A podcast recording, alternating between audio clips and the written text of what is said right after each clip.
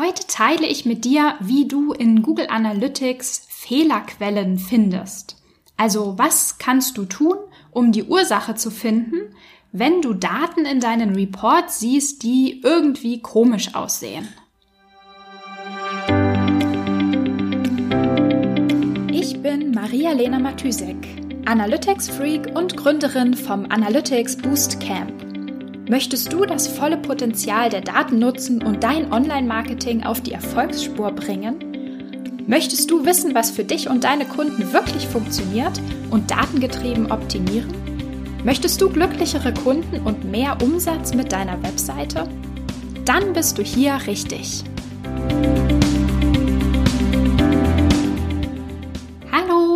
Herzlich willkommen in einer neuen Episode der Analytics Sprechstunde. Heute, äh, puh, ja, heute ist es ein bisschen spät geworden, ist gleich acht. Aber ich habe mich irgendwie so in den Daten äh, festgebissen, naja, festgebissen vielleicht nicht, aber ich weiß nicht, du kennst es sicher. Man, man hat ein Problem, man hat eine Fragestellung und dann will man auf jeden Fall noch herausfinden, was jetzt die Lösung ist und nicht irgendwie so halb fertig, ähm, ja, Feierabend machen oder nicht irgendwie so mitten im Problem aufhören, nach der Lösung zu suchen. Deswegen konnte ich es mir natürlich nicht nehmen lassen, wirklich bis zum bitteren Ende mich durch die Daten zu wühlen. Und jetzt ist halt ein bisschen später geworden macht nix. Aber natürlich ähm, gibt's noch eine Podcast-Episode. Und äh, ich habe natürlich diesen Podcast ins Leben gerufen, um einfach mal solche Analysen oder Probleme, an denen ich gerade arbeite, mit dir zu teilen. Ähm, und das mache ich einfach mal. Also, was war mein ähm, was war mein Problem? Was war die Herausforderung? Warum war das so irgendwie schwierig heute mit den Daten? Und zwar ähm, ist einem Kunden aufgefallen, dass in seinem ähm, Tracking, also praktisch in den Google Analytics Daten, im, genauer gesagt im E-Commerce Tracking, nämlich im Checkout äh, Tracking, ist ihm aufgefallen, dass die Daten irgendwie komisch aussahen. Also grundsätzlich, also was man so auf den ersten Blick gesehen hat, war, dass der der Checkout-Funnel gar kein richtiger Funnel war. Also die Nutzer sind offenbar ähm, an allen möglichen Steps in den Funnel eingestiegen, also nicht von ähm, vom Warenkorb zum äh, zur Anmeldung, zur Adresse, zu den Zahlungsinformationen, zur Bestätigungsseite, sozusagen wie ein Funnel durch äh, durchgelaufen, sondern die sind an allen möglichen ähm, Steps eingestiegen in den Funnel ähm, was ja immer mal sein kann, was ja auch ganz normal ist. Aber da war das halt sehr auffällig. Also es sah einfach alles schief und krumm aus. Plus, man hat gesehen, dass ziemlich viele Nutzer ähm, den, den, ähm, ja, den Checkout-Funnel verlassen haben. Ähm, auf allen Seiten, also auf allen, äh, in allen Steps war das auffällig sozusagen. Und ähm, dann hat natürlich, ah, hat der Kunde erstmal gedacht so, ah, oh mein Gott, äh, also ist natürlich nie gut, wenn viele Leute den, den Funnel verlassen, wo man das eigentlich nicht möchte. Ähm, genau, aber Grund, also grundsätzlich bin ich immer dafür, okay, erstmal, ne, erstmal keine Panik schieben, sondern ähm, das Problem genauer unter die Lupe nehmen und versuchen zu einer, ja, zu einer informierten ähm, Entscheidung zu kommen. Also, wie bin ich, wie bin ich dann rangegangen, um herauszufinden, ob das jetzt wirklich, ähm, sag ich mal, ein Performance-Problem der Webseite war, ob das ein Tracking-Problem war, also wie, wie kann man rangehen? Also, erster Step ist immer, wenn irgendwas komisch aussieht in den Daten, die Implementierung checken. Also das Tracking-Setup einmal durchzutesten. Und ähm, wie habe ich das gemacht? Ich bin halt einfach mit dem Debug-Modus ähm, des Google Tag Managers, also mit aktiviertem Debug-Modus, durch den ähm, Kaufs Kaufprozess, also vor allem halt durch den Checkout gegangen und habe immer geguckt, welche Informationen sendet der Google Tag Manager an welchem Step und in welchem, in welchem Moment, um einfach nachvollziehen zu können, wo kommen die Daten her, die wir da in Google Analytics sehen. Plus, der nächste oder das nächste, was auch wichtig ist, ist immer ein Auge drauf zu haben, auf welcher Seite oder in welchem Step hat der, ähm, der Nutzer welche Möglichkeiten? Also kann er im Funnel vor und zurück navigieren? Wird irgendwie eine Seite neu geladen? Ähm, wenn er aus, etwas aus dem Warenkorb entfernt, werden bestimmte Events nochmal gesendet? Wird, also was ist sozusagen der, der, die Möglichkeiten des Nutzers, sich zu bewegen auf der Seite? Und wenn man das dann tut, wo kommt man hin? Wird man, wird man sozusagen nochmal aus dem Funnel rausgekickt sozusagen? Muss man nochmal in den Funnel? Also einfach diese gesamte, diesen gesamten Prozess des Nutzers einmal nachzuvollziehen, was geht, was kann der Nutzer machen und was wird dann in den einzelnen ähm, Steps getrackt. Das ist sozusagen das aller, allererste, was ich immer mache.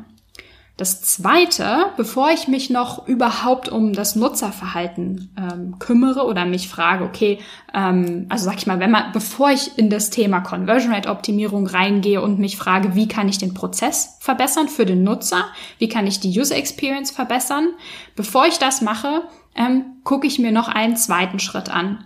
Und ähm, zwar möchte ich an, untersuchen, ob die Probleme, die ich sehe, zum Beispiel ähm, eine sehr hohe Abandonment, Abandonment Rate, sagt man das?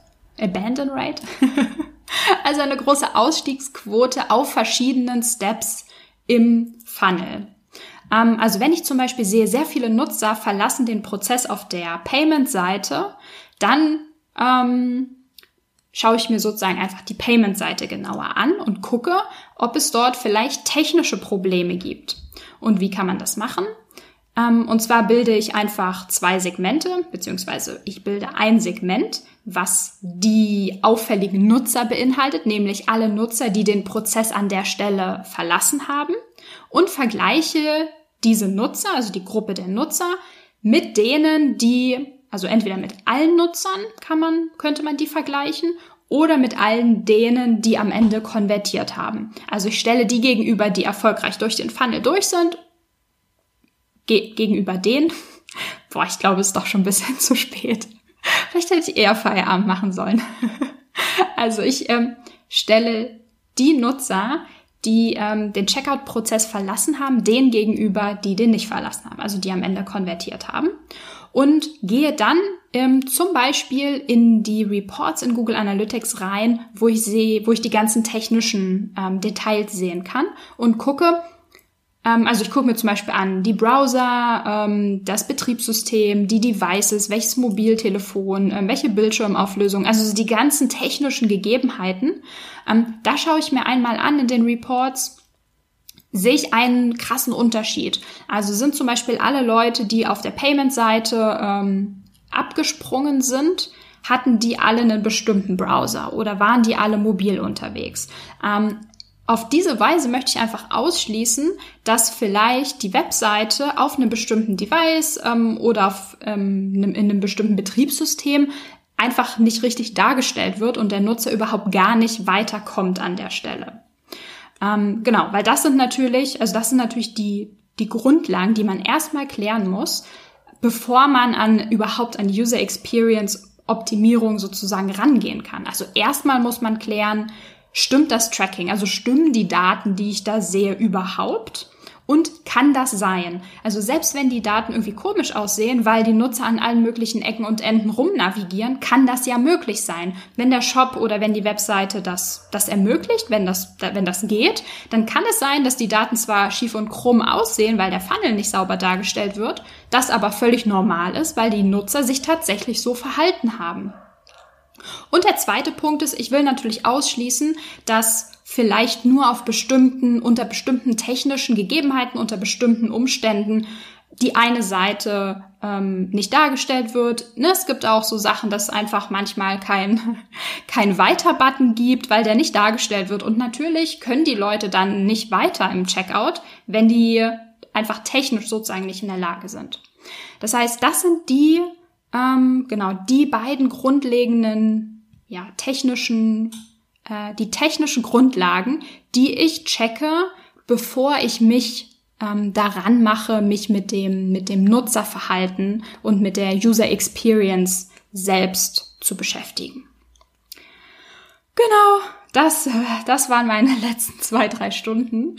Ähm, ja, das wollte ich noch mit dir teilen. Ich, ähm, ich glaube, ich mache jetzt Feierabend. Ich äh, habe irgendwie Schwierigkeiten, meine Sätze so zu formulieren, wie ich das gewöhnt bin und die richtigen Worte zu finden.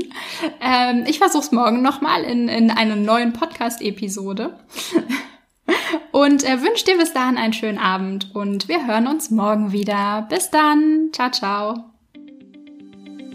Wenn dir die Folge gefallen hat und du etwas mitnehmen konntest, dann würde ich mich mega über eine Bewertung freuen.